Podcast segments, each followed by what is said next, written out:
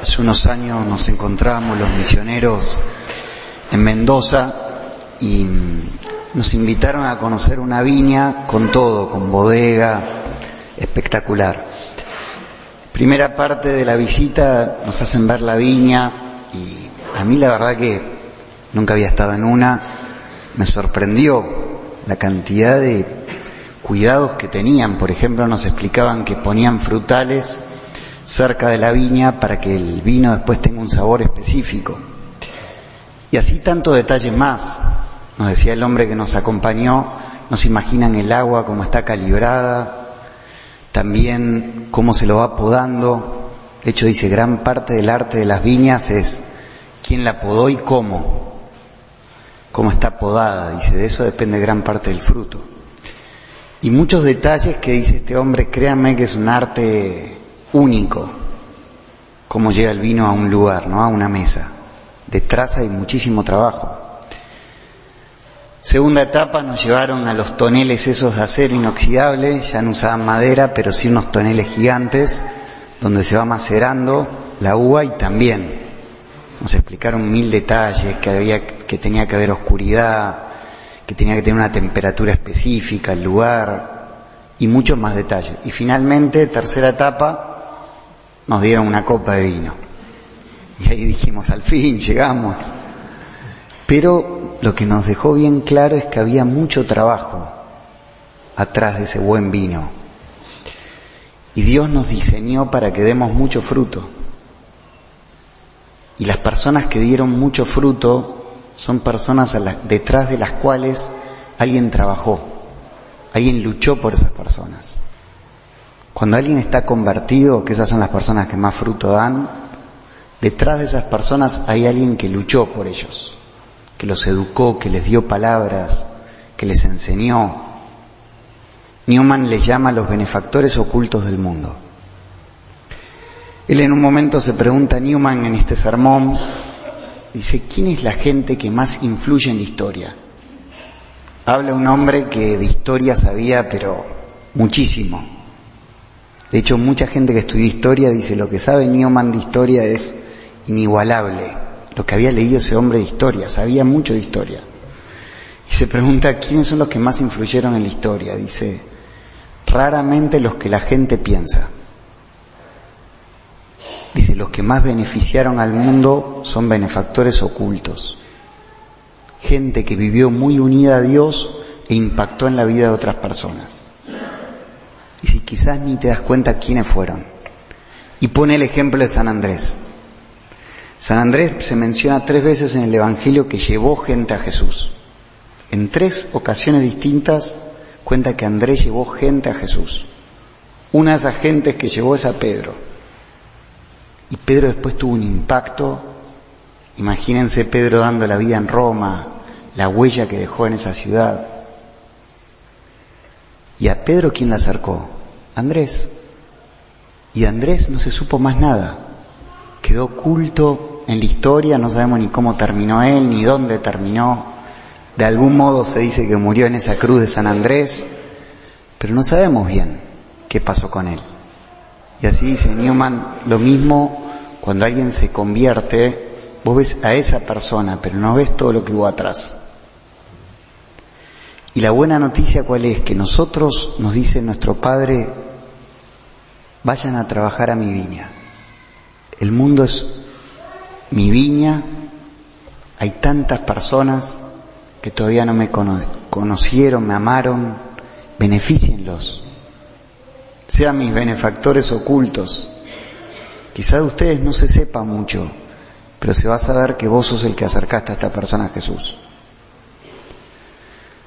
Hace unos años un misionero me contaba que estaba estudiando en la universidad y mm, estudiaba arquitectura y bueno, hacían sus entregas por noviembre, diciembre, son los meses así de fuego, maquetas, planos, a fondo, y en su equipo de trabajo eran cinco jóvenes, uno de ellos era ateo y era de otra provincia, no era acá de Buenos Aires.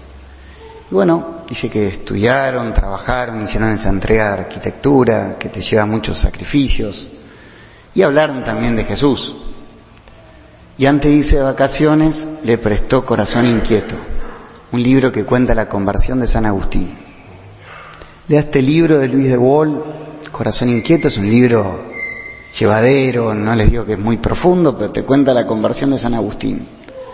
Llegó en marzo para cursar otro año de arquitectura y le dice a su amigo, me convertí, soy católico. Dice, tenía una alegría.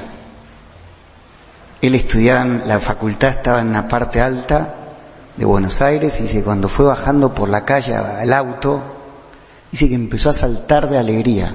Nunca había experimentado una alegría tan grande. Un amigo mío se convirtió, es católico, se bautizó en el verano. Se ve que contribuyó a la conversión de esa persona. Humildemente, quizás le prestó un libro, habrá dado testimonio bueno en la preparación de esa entrega de arquitectura, pero el otro ya era católico, en marzo. Y si se fijan, los gozos más grandes del ser humano es cuando llevaste a una persona a lo más valioso de esta vida, que es Dios. De Andrés se dice, lo llevó a Jesús. Y un comentador decía, el servicio más grande de la historia. Llevó a otra persona a Jesús. No hay servicio más alto que ese. Todo el mes misionero es una oportunidad para llevar gente a Jesús. Y podemos ser benefactores de muchas personas, quizás uno por año, pero uno puede tener ese gozo de decir, lo llevé a Jesús. Uno se pregunta también cómo, pues ya el Padre Juan María nos habló el domingo pasado, estamos en el mes de las misiones, podemos hacer muchísimo bien en el mundo, y uno se pregunta cómo, Padre. Bueno, un primer camino que lo menciona en este sermón Newman, dice que es ser vos mismo convertido y sostener eso hasta el final de tu vida. Cuando una persona está convertida, o sea, encontró a Jesús, lo sigue con fervor y mantiene eso hasta el final, esa persona es explosiva. Aunque de temperamento sea más tranquilo. Y aunque uno puede pensar, bueno, alguien que es muy misionero, es extrovertido, es chispita. No, no siempre. Hay mucha gente que es benefactor oculta de otros solo por su testimonio, son coherentes. Se han convertido en serio y mantuvieron esa conversión hasta el final. Junto al gozo, mezcla explosiva. Estamos haciendo un retiro BAE ahora acá el fin de semana, 100 mujeres. Y ayer, bueno, empiezo a hablar con ellas para confesarlas, y charlando. Y varias me dicen, soy de Villarrosa, Villarrosa, Villarrosa. Yo digo, ¿qué pasó en Villarrosa? Entonces digo, discúlpame, ¿quién te invitó? Y me dijo un nombre. Le pregunté a otra, ¿y a vos quién te invitó? Y me dijo el mismo nombre. Y cuando ya vino la tercera y me dijo lo mismo, dije, ¿quién es esa mujer? Díganle que la quiero conocer. Pues se ve que es explosiva. ¿Dónde te invitó? En el colectivo. y dice, ¿y cómo fue? Iba con un gozo esa mujer de Villa Rosa Mateo. Un trayecto de colectivo que serán pocos minutos. Pues esa mujer siempre va tan contenta y las tres mujeres las había interceptado en el colectivo. Dice, tienes, esa mujer realmente tiene un gozo que es auténtico. Y las tres estaban por ella en el retiro. Y quizás les cambie el resto de sus vidas después de ese retiro. Ojalá logramos al Señor pero esa mujer fue benefactora oculta de otras tres. ¿Cómo? Por su testimonio. Hay algo en el testimonio que no es artificial. Si uno trabaja en una empresa te pueden decir, mira, es muy importante que sonrías, que trates bien al cliente. Pero Jesús no nos dice, es importante que sonrías. Nos lleva a que nuestro corazón esté alegre. Si el corazón realmente es alegre, o sos servicial, o sos una persona orante, va a llegar el impacto a la otra persona.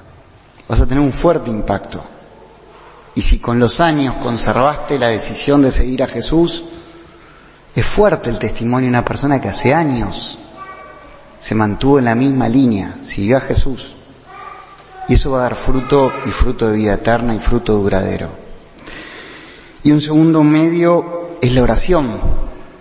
Hace años misionábamos ahí en Italia y nos costaba muchísimo, especialmente con los jóvenes, porque lo que quizá vivimos acá hace 15 años allá se estaba viviendo. Una cultura que iba tan en contra del catolicismo que yo daba clases en un liceo estatal, ocho años o siete, bueno, era dificilísimo. Era realmente estar misionando con bárbaros.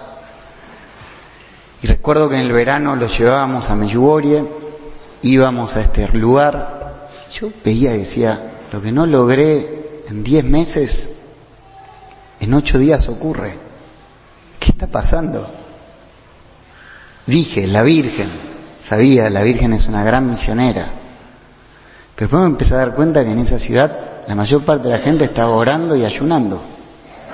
Claro, uno está llevando gente a un lugar que está minado hay minas por todos lados, bombas, porque el que ora y ayuna en serio va a provocar muchas conversiones. Realmente la oración y el ayuno es un arma muy eficaz. De hecho, cuando alguien se decide orar y ayunar por alguien, va a haber milagros. Realmente Jesús prometió la eficacia. Una vez los apóstoles le dicen, no pudimos con él, pero decinos por qué no pudimos. ¿Y cuántas veces nos pasará que decimos, ¿por qué no podré influir en esta persona?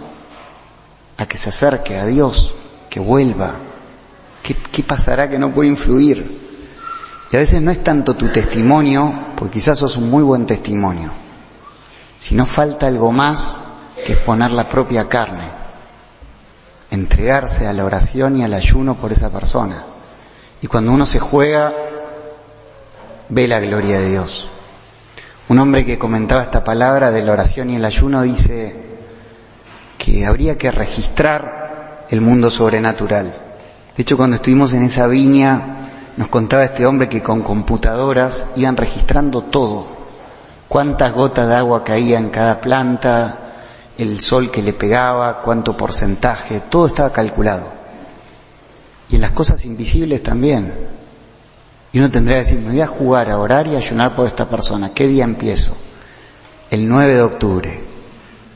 E ir y ponerlo en, un cuaderno, en algún lugar y ver qué ocurre. Voy a ayunar dos veces por semana. Pero te lo ofrezco a vos, Jesús, esto es por vos, ¿eh? No lo haría por nadie en este mundo. Lo hago por esta persona y por vos. Y ver después la obra de Dios.